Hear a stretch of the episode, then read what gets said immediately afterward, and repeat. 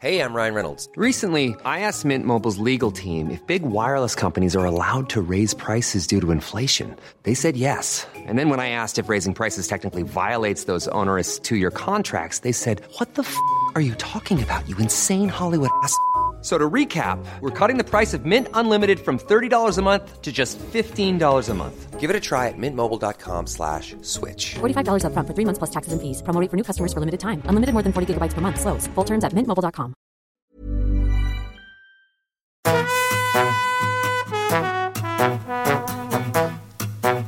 Hola, estás escuchando De piel a cabeza, un recorrido por tu salud con Ana y Rosa Molina.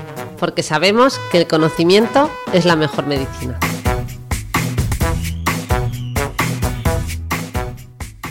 Bueno, Rosita, aquí estamos en pleno verano. O sea, aquí en la quincena más importante del verano, que es, eh, bueno, los no, días... todavía no hemos empezado. Bueno, nosotras no, pero que la gente está de veraneo. Y de hecho, eh, voy a ponerte una canción que va- sé que me vas a regañar. Me vas a decir, ¿otra vez el tema del pijama? Mira. Vamos para la que es para la cama. Quedamos en la cama. Sin pijama, sin pijama. Tú me llamas.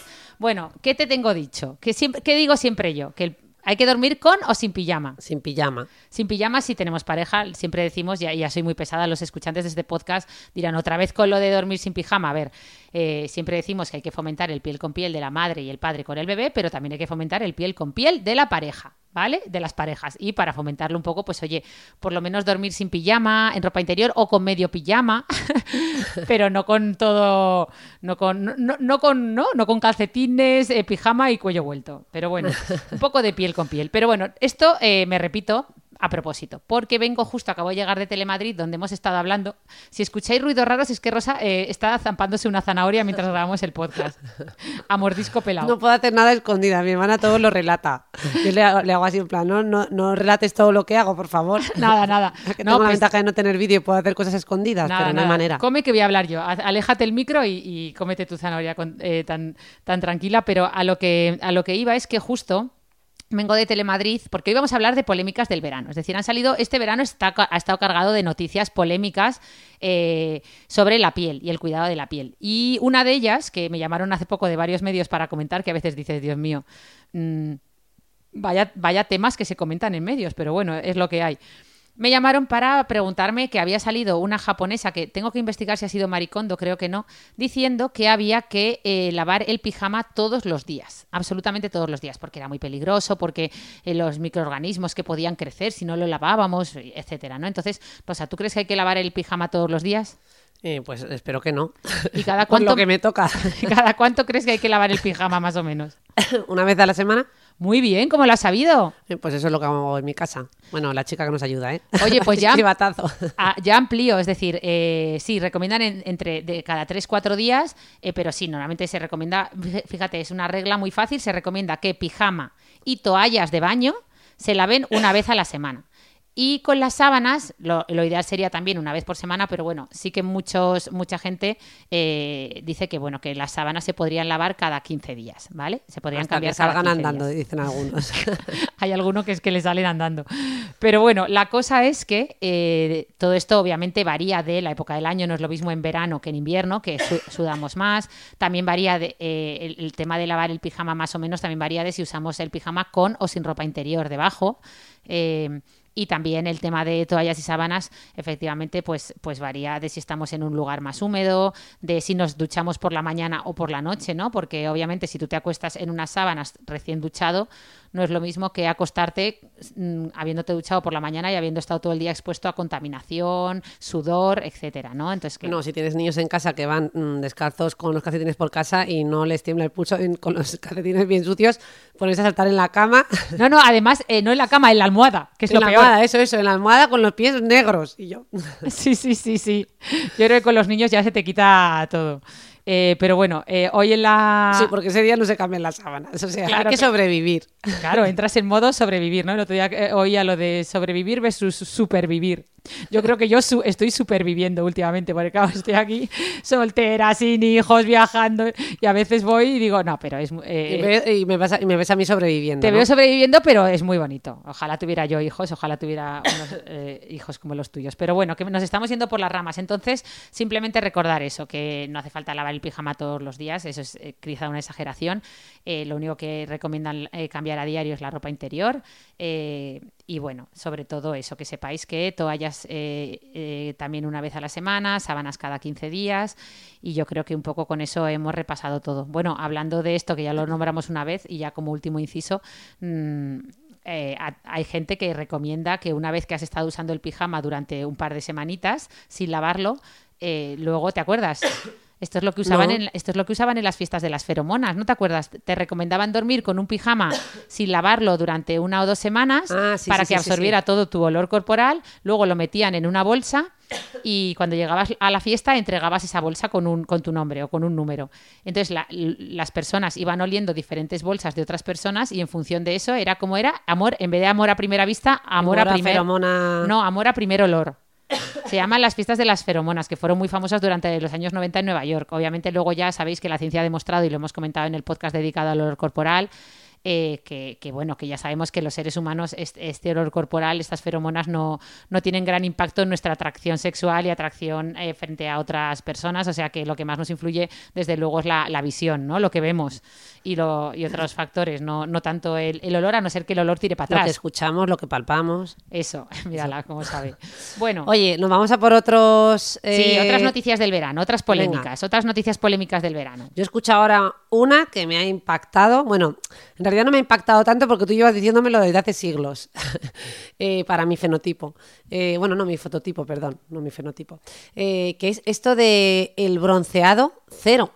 Claro, esto se ha puesto de moda y de, las últimas semanas se llama, ha copado todos los titulares.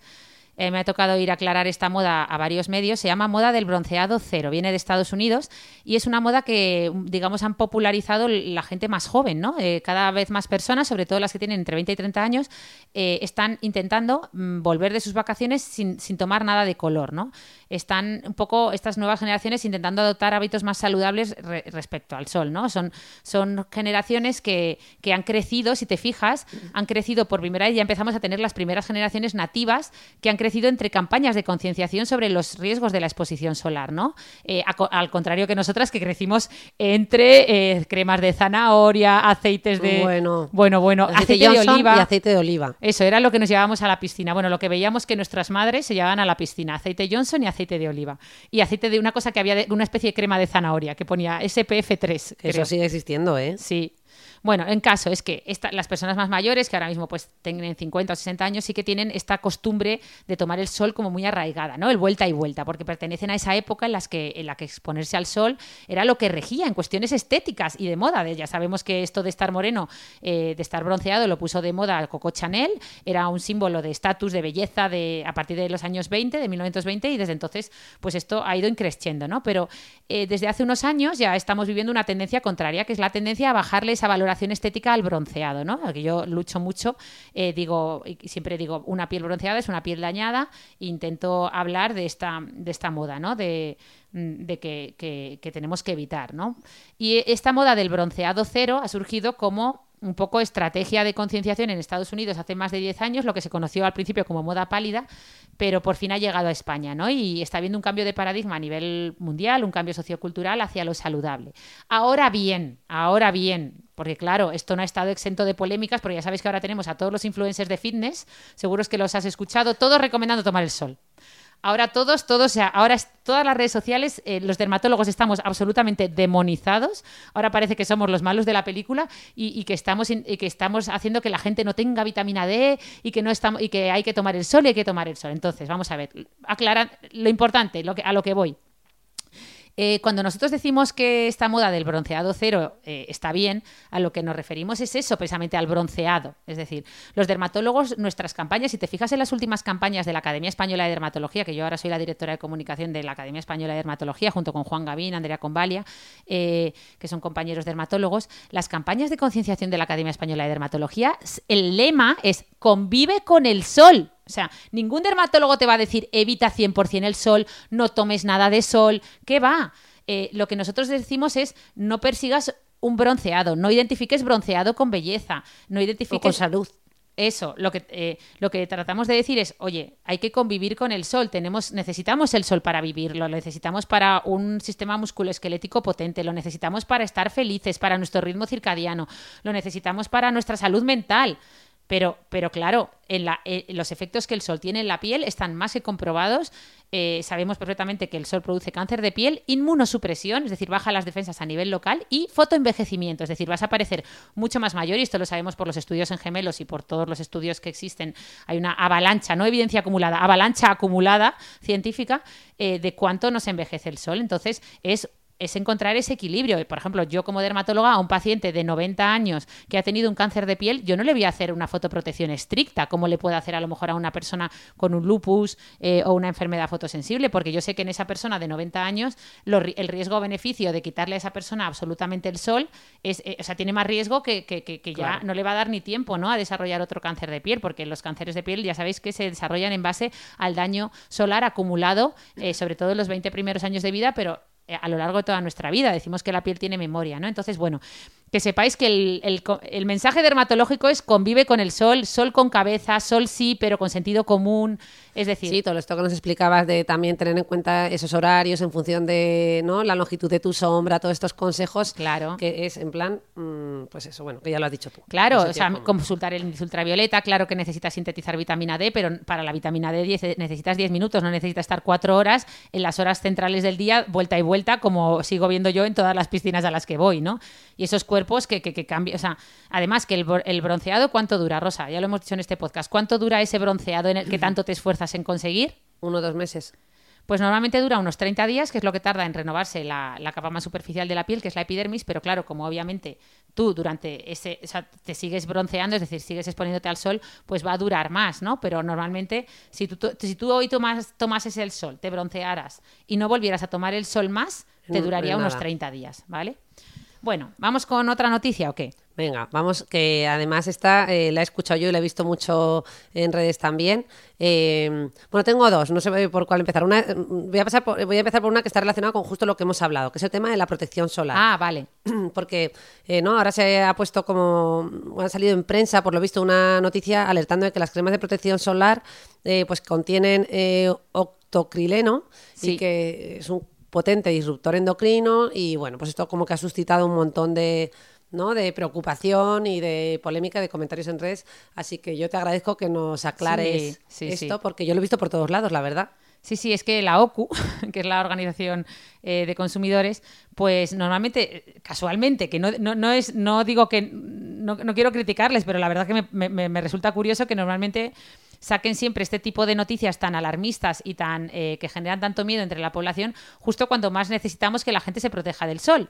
Eh, hace unos años sacaron eh, la alerta de los fotoprotectores en spray, ahora han sacado la alerta de que determinados filtros solares como el octrocrileno y el homosalato pues bueno, pues que pueden ser disruptores endocrinos, ¿no? Entonces, bueno, lo primero es decir que no es, no es la OCU, no es potestad de la OCU decidir esto, ¿no? O, esto es más, es más la potestad de la de, o sea, de ay, que se me ha ido ahora, de las autoridades sanitarias, ¿no? Ellas son las que evalúan eh, toda la evidencia científica, analizan los ensayos eh, toxicológicos y deciden qué sustancias se pueden utilizar en los fotoprotectores, en qué cantidad, eh, a qué uso, o sea, a qué cantidad son seguras, aporta beneficios, o beneficios, etcétera. Entonces, estos filtros solares que mencionan en concreto, sabemos que se pueden utilizar a, a concentraciones de entre el 10 y el 8% respectivamente. Y hay consenso científico absoluto de que estas concentraciones son totalmente seguras, están aprobadas por las, eh, eh, todas las autoridades sanitarias, por la Agencia Europea del Medicamento y Productos Sanitarios, que es la que controla los cosméticos.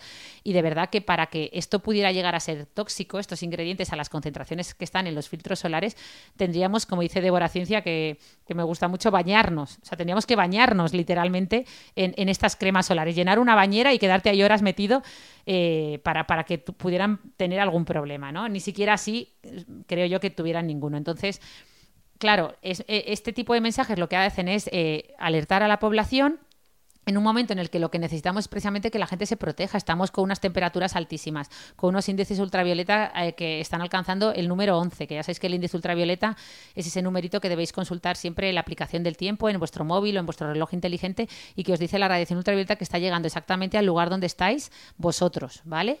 Eh, y que tenéis que, y os indica qué protección usar en función de, ese numerito, ¿no? Que viene también por colores. Entonces, yo creo que, que ahora mismo el mensaje es que en los filtros, o sea, en las cremas que utilizamos, sobre todo en las cremas solares, no hay tóxicos y, como dice Débora, mucha más tóxica es la desinformación, ¿no? Por ejemplo. o sea Totalmente. Qué buen punto, ¿eh? Mm. Sí, sí, sí. Oye, pues qué, qué aclaración más importante porque este es el otro trending topic junto con Barbie Oppenheimer. Sí. que lo hemos tratado en el otro podcast que, que podéis escuchar. Eh, bueno, esto no está tan relacionado con la protección, yo creo que en parte sí, porque el retinol es un producto ¿no? que se ha utilizado mucho en cosmética y de hecho yo recuerdo que tú siempre me dices que cuando se usa retinol hay que tener mucho cuidado, protegerte especialmente la piel con protectores solares, ¿no? como que la piel queda más al descubierto y está más sensible y vulnerable a poder tener una quemadura o a que te aparezcan lesiones y tal. Y bueno, la noticia que ha suscitado eh, polémica es la supuesta prohibición del retinol en cosmética. Así que, ¿qué nos puedes contar de esto? Porque Claro. también es. Oye, estoy ¿no? muy llamativo. orgullosa de ti, Rosa. ¿Te acuerdas de la regla de la sombra? ¿Te acuerdas de lo que es el retinol? Estás aprendiendo un montón. Sí, sí, hombre, yo estoy aquí A tope, a tope. Algún día podemos intercambiarnos. ya ves. Tú vas a pasar mi consulta y yo voy a la tuya. La Ah, podemos sí, sí, liar, pues pero estaría bien. fenomenal. Una temporadilla. Sí, a yo creo probar. que lo harías tú mejor que yo, eh, porque tela, ¿eh? Bueno, no creo. Eh, Bueno, yo estoy peor que tus pacientes. Mira, nos está llamando mamá, qué raro. Como Siempre dice, nos llama tengo más podcasts. potencial como paciente que como profesional. Dice, cuando estoy estudiando la carrera de psicología o de psiquiatría me doy cuenta de que tengo más potencial. Como paciente que como profesional. Nada. eh, bueno, ya sabéis que todos los psiquiatras y los psicólogos nos falta un tornillo que, eh, o sea, que Como a todos, como a todos, pero me gusta mucho. No hay que, ponérselo porque si no estaríamos formando parte de esta sociedad, sociedad. enloquecedora que, en la que vivimos. Hay que Así tener un hay que tener el tornillo suelto y nunca poder apretárselo bien. Eso, y hablando de, de- de- hablando del retinol, volviendo al retinol, pues a ver, lo has dicho muy bien. El retinol, para la gente que aún no sepa lo que es, porque en este podcast hemos hablado hasta el hartazgo, pero bueno, simplemente decir que el retinol es, un, es una molécula más del grupo de los retinoides. Los retinoides son derivados de la vitamina A, que cuando los aplicamos en la piel, sabemos que ponen a nuestra piel a Okay, I have two new obsessions that I need to share with you.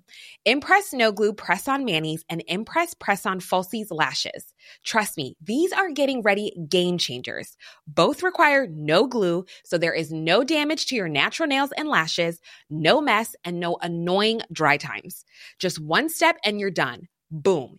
Instant glam. Visit impressbeauty.com slash presson and use code PRESSON25 at checkout for 25% off Impress Manicure and Press-On Falsies. I'm Sandra, and I'm just the professional your small business was looking for. But you didn't hire me because you didn't use LinkedIn jobs. LinkedIn has professionals you can't find anywhere else, including those who aren't actively looking for a new job but might be open to the perfect role, like me. In a given month, over 70% of LinkedIn users don't visit other leading job sites. So if you're not looking on LinkedIn, you'll miss out on great candidates like Sandra. Start hiring professionals like a professional. Post your free job on linkedin.com/achieve today.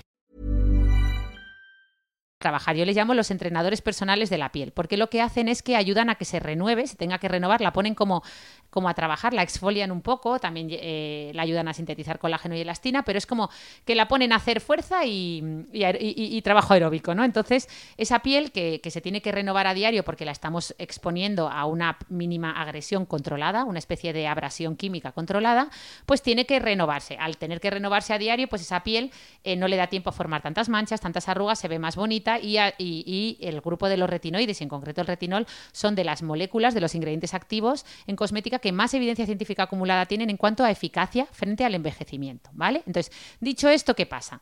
Que es una de las sustancias y principios activos más recomendados por dermatólogos, no, pues, solo para tratar el fotoenvejecimiento y el envejecimiento en general, es que lo, pautamos también para tratar cáncer de piel, bueno, tratar, prevenir cánceres de piel y, y muchas otras eh, enfermedades ¿no? en la piel. Pero, ¿qué pasa?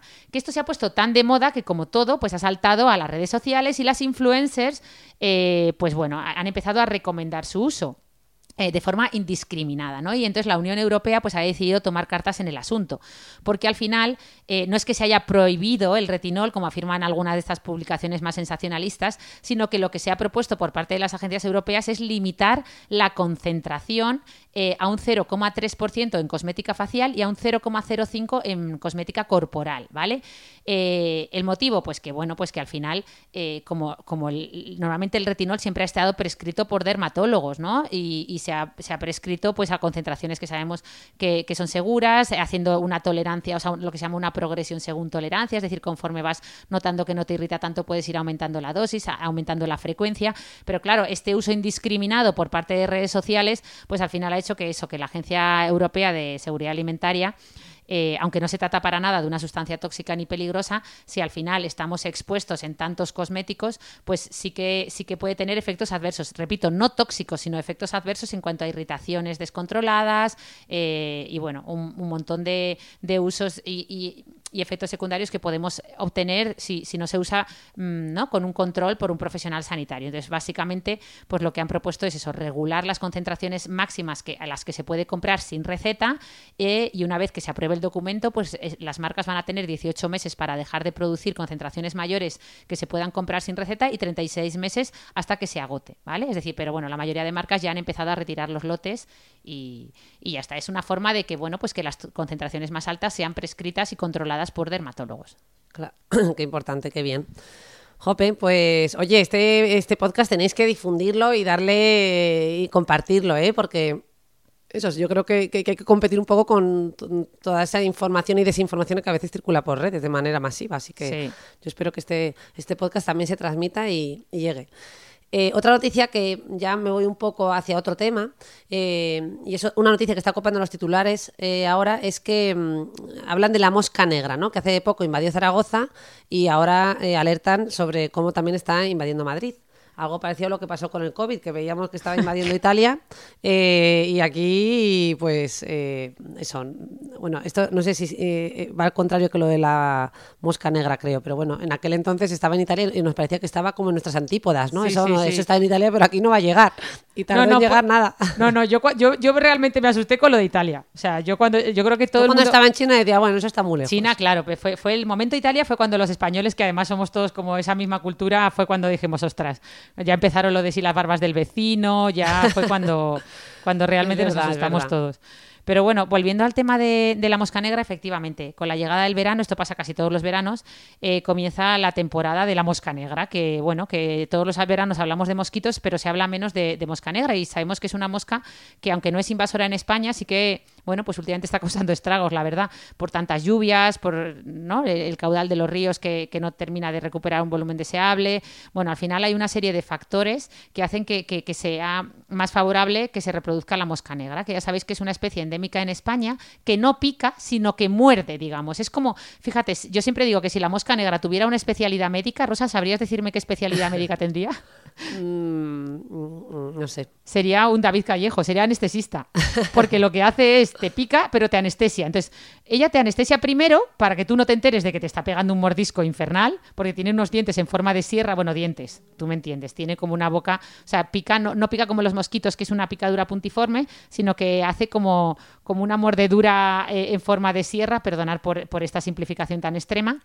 Y esto produce que, que además luego eh, produce mucho picor, por lo tanto nos rascamos mucho y da lugar a, eso, a unas, a unas picaduras muy, muy llamativas, que muchas veces se sobreinfectan y producen, pues eso, mucha rojez, mucha inflamación, eh, a veces heridas, costra, pues muchas veces similar a las que vemos con algunas arañas, ¿no? Entonces, bueno, para protegernos de la mosca negra, pues oye, vestirnos con ropa clara, que no sean colores muy llamativos, evitar pasear por el curso de los ríos, zonas cercanas a ríos, especialmente a última hora de la tarde, ¿vale? Esto lo sabemos también, esto nos vale también para mosquitos eh, obviamente podemos poner mosquiteras en puertas y ventanas, que yo creo que esto lo deberíamos ya hacer todos. Utilizar repelentes certificados, ya sabéis que, aunque van a ser menos efectivos que contra los mosquitos, pero si queremos un repelente realmente eficaz, sobre todo si viajamos a zonas tropicales, tienen que tener al menos un 40% de concentración de DEET, no árbol de té, sino DEET, ¿vale? Que son las iniciales de... Bueno, buen apunte. Claro, es que el otro día en la tele lo dije tan rápido que me dijeron, ya me he comprado el repelente con árbol de té. Digo, el repelente con árbol de té, eso no vale para nada.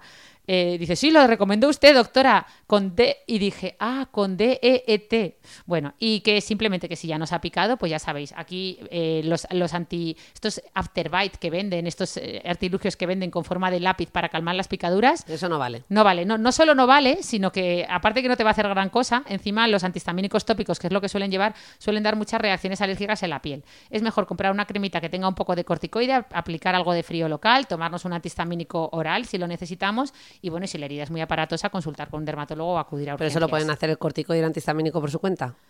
Eh, el, no, no, eso, eso normalmente te lo pautan, Ah, vale. claro. Eh, pero mucha gente, salud, mucha gente ya lo tiene en casa de otros años. ah, vale, sí. Vale. Me estaba acordando que yo la que me estudié, me he repasado este- este verano que me salió el otro día en un reel, era eh, ante la picadura de medusa, que no había que echarse agua dulce, que había que echarse agua salada. Eso, muy bien. Eso. Y una tarjeta de crédito para no intentar no quitar con la mano. Oye, había puesto aquí otra noticia que era lo de la piel grasa, pero nos la vamos a saltar porque ya Vale. lo tratamos en el podcast anterior. Vale, oye, una cosa que acabas de decir lo de la tarjeta de crédito, a mí me ha dejado como descolocada, que, que, te- que no toques con la mano si te han Claro, quedado claro, restos. claro, que para- intentes usar algo que sea duro para como una tarjeta de crédito o yo Ah, que vale, sé, vale, que lo has dicho para- tan rápido, me he Ah, claro, loca. que Digo, como ¿qué lo- dice ahora de la tarjeta de crédito? Claro, ¿Qué porque pinta? todos los veranos me toca ir a la televisión a hablar o bien de medusas o de picaduras, entonces tengo ya el, el discu- ya me lo sé de memoria y ya hablo como si todo el mundo supiera de lo que estoy hablando, pero no. Si quieres, algún día hablamos de medusas, picaduras. Nunca hemos grabado un podcast de eso, de, de la piel del peregrino para la gente que esté haciendo el camino de Santiago, Vale. de cómo prepararnos para, la- para ir a la montaña, que tú te vas a la montaña este verano. Yo me voy a la playa, pero tú te vas a la montaña. Sí, sí, sí. Hacer rutas con un niño de tres años que tú verás qué rutas vamos a hacer. Bueno, Pero- algo haréis, algo haréis. Venga, pues vamos a por la última noticia de la que se está hablando mucho, que es la aprobación del equivalente a Viagra, pero en gel, y que promete conseguir una erección en menos de 10 minutos. Sí. O sea, esto, eh, vamos a acabar por todo lo alto. Sí, no, no, acabar no, porque luego tenemos otra, otra mini noticia que te, que te Ah, voy a decir yo, que esa sí que es una tonta como un piano, pero bueno. Sí, este es un tratamiento nuevo para la disfunción eréctil. Es un gel de uso tópico, se llama Eroxon. Eh, y que se puede comprar ya sin receta en Estados Unidos, ¿vale? Es la primera vez que tenemos un medicamento de uso tópico, es decir, cuando digo uso tópico me estoy refiriendo a, a- en formato gel o crema, que, que encima se puede comprar sin receta y que en teoría, según el prospecto, lo que afirman sus fabricantes es que ayuda a que los hombres logren una erección en 10 minutos, ¿vale? Es decir, mucho más rápido que las opciones actuales de administración por vía oral, como se podría ser Viagra, ¿no? Que, que normalmente tardan una media de 30 minutos en hacer efecto. ¿Qué pasa? Que, pues como todo, mucha precaución porque primero es algo que se puede comprar sin receta, se ha publicado, eh, o sea, no se, no se ha publicado toda la información procedente de los ensayos clínicos completos, es decir, nos ha llegado información muy sesgada, muy parcial, no se sabe, por tanto, a ciencia cierta, que es lo que, lo que afirman eh, un poco los profesionales sanitarios, realmente cómo de eficaz va a ser eh, en realidad para ayudar a tanto a iniciar como a mantener la erección, ¿no? Por lo tanto, pues sí, su lanzamiento que ha sido muy reciente no, es- no ha estado para nada exento de polémica precisamente por esto, ¿no? Porque de momento nos encontramos con estudios eh, científicos muy sesgados, muy incompletos, eh, con una N muy pequeña y bueno, con unas promesas, pues yo personalmente creo que sobreexageradas, ¿no? Me cuesta creer que frente a un medicamento oral como sea Viagra, pues un gel de uso tópico vaya a ser mucho más potente y actuar mucho más rápido. Mm, pero bueno, habrá que ver, ¿no? Habrá que verlo, habrá que verlo. Sí, sí. habrá que probarlo. Pero bueno. otra polémica de este verano, o más bien un- una moda de redes sociales, que ya sabéis que se viralizan muchas modas, es eh, lo de hacer, lo de congelar el protector solar. ¿Esto lo habías visto, Rosa? Vamos, no. No lo no, hagas. no, no, estoy impactada. No lo hagas porque bueno, se ha puesto de se ha puesto de moda coger pues tu crema de protección solar, bien de la cara o bien del cuerpo y eh, eh, coger y ponerlo en cubiteras de pues como para hacer cubitos de hielo pero con protector solar. Entonces lo metes al frigorífico, lo congelas y luego coges pues no sé, tres, cuatro cubitos y te los llevas para la playa o para la piscina. ¿Tú crees que esto funciona? ¿Tiene sentido? Pues no sé, para mí, o sea, lo único yo que puedo hacer más parecido a esto es comprar ajo eh, congelado y cebolla congelada para cocinar porque ya viene picado. ¿Qué, qué tiene que ver el ajo y la nada, no tiene nada que ver con la congelación. Ah, vale, vale. Una fuga de ideas, es que ya estoy, Fuga ya estoy, ya en estoy. está- estamos en modo Ya fuga estoy de ideas. desvariando, o sea, Nada, que nada. acaba tú, aterriza el tema. Nada, a ver, primero, los cosméticos vienen eh, en, un, en un envase protector frente a calor, frente a, a todo tipo de, ¿no? Esa, pues normalmente está, están preparados esos envases para que ese, para que ese, esa crema, ese, ese producto, o sea, ese producto cosmético no sufra si lo exponemos a temperaturas muy altas o a temperaturas muy bajas, ¿no? Eh, aunque siempre decimos que, igualmente hay que tener cuidado y mantenerlos en lugares secos, que no sean muy húmedos y que sean una normotermia, ¿no? Que se dice. Pero bueno, al final, la mayoría de cremas se hacen mezclando dos fases, una fase acuosa y una oleosa, es decir, un agua, o sea, todas las cremas se hacen, lo hemos dicho muchas veces en el podcast, mezclando agua con grasa, ¿vale? Y eh, normalmente eh, este agua con grasa, para que se emulsionen, igual que la mayonesa, pues usamos emulsionantes, que muchas veces un emulsionante, por ejemplo, muy, muy barato es el calor. ¿Qué pasa? Que si congelamos la crema solar, vamos a hacer que esas fases se separen, ¿vale? Y por lo tanto, muy, muy probablemente ese fotoprotector pierda eficacia. Pero es que ya no solo eso. Si tú lo congelas y te lo llevas a la playa, primero, probablemente para cuando llegue a la playa se habrá descongelado.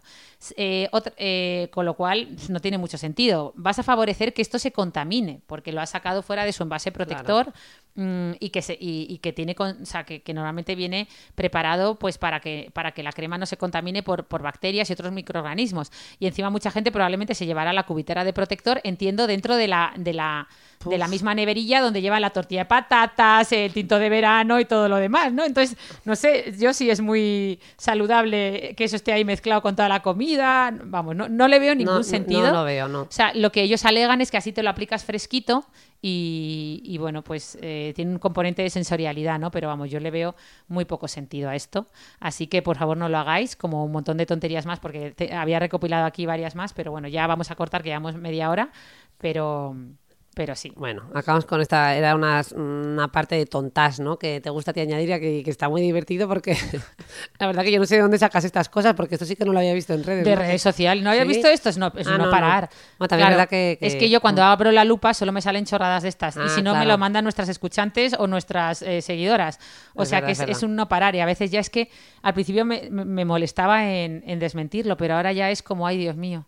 Te- ya te da hasta pereza a veces, pero bueno, es bueno, es bueno, muchas veces te ayudan a entender y a saber, ¿no? Te ayudan a, a aprender también todas estas tonterías. El por qué no hacerlas te aporta conocimientos útiles. Oye, pues aprovechamos para que, recordar que si veis este tipo de tontas circular por redes sociales o eso, bulos o noticias que- impactantes que os sorprendan, pues que nos las envíen para que poder se- seguir haciendo podcasts como estos de actualidad, donde podemos repasar esos titulares eh, que Sí, más vamos- os llaman la atención. Vamos a, acabamos de introducir este nuevo formato de podcast, de podcast de actualidad, repasar noticias eh, polémicas o noticias interesantes o noticias que nos enviéis vosotros si queráis que comentemos. Hace poco nos enviaron también lo de Brad Pitt y la polémica que ha habido con su línea de cremas y bueno, un montón más que cuando queráis vamos comentando. Eh, Brad Pitt viendo a Carlos Alcaraz en... ¿no? Bueno, Eh, la en que lo se ha esa, liado. esa es la que se ha liado de, de- con 60 años. que está tremendo. Entonces hay unos diciendo que claro, que estamos que estamos que estamos potenciando unos ideales de belleza imposibles porque él tiene mucho dinero, se ha hecho muchas operaciones y que no hay derecho. Y luego mucha gente diciendo, vamos a ver, Brad Pitt ha sido guapo de toda la vida, dejadlo en paz, dejadnos que lo admiremos porque está tremendo. Eh, pero no, no, la polémica a la que yo me refiero, y ya lo cuento No, ya, porque ya, eh, ya, ya lo hemos mencionado, es que Brad Pitt ha sacado una línea de cosméticos, no sé si la has visto, eh, No. de, de cuidado facial, ¿no? No, no, tenía ni idea. Eh, un poco basado en el anti-aging, un poco en, en- en esa película, ¿te acuerdas? Eh, la progeria, la película esta de, de que él, ¿cómo es? El, no, el indomable Will Hunting, no, ¿cómo es? La de... Eh, la- el, el curioso caso de de Benjamin, Benjamin Button. Button. Eso. Eh, Button, Button, Button, ahí con... No, bueno, el caso es que que ha sacado una línea eh, un poco, pues como todos los famosos, ¿no? Que sacan su línea de cosméticos, eh, cremas de famosas que digo yo, que tienen pocos ingredientes realmente activos y tienen mucho de efecto halo y mucho de marketing, ¿no?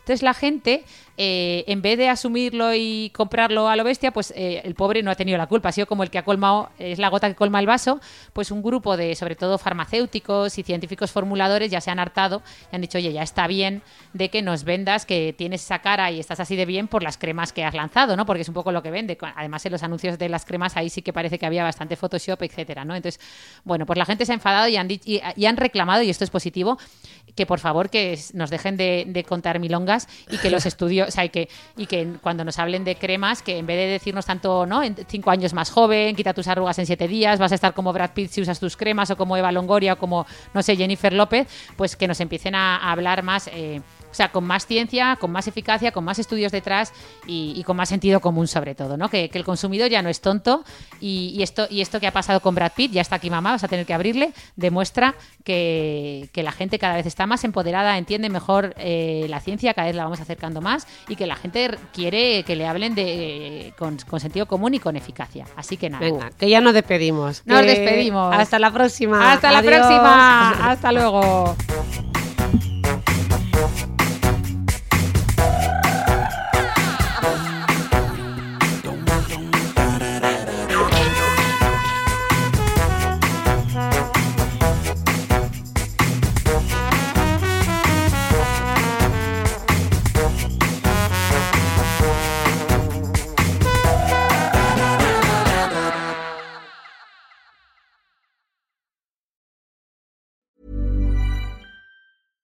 Ever catch yourself eating the same flavorless dinner three days in a row?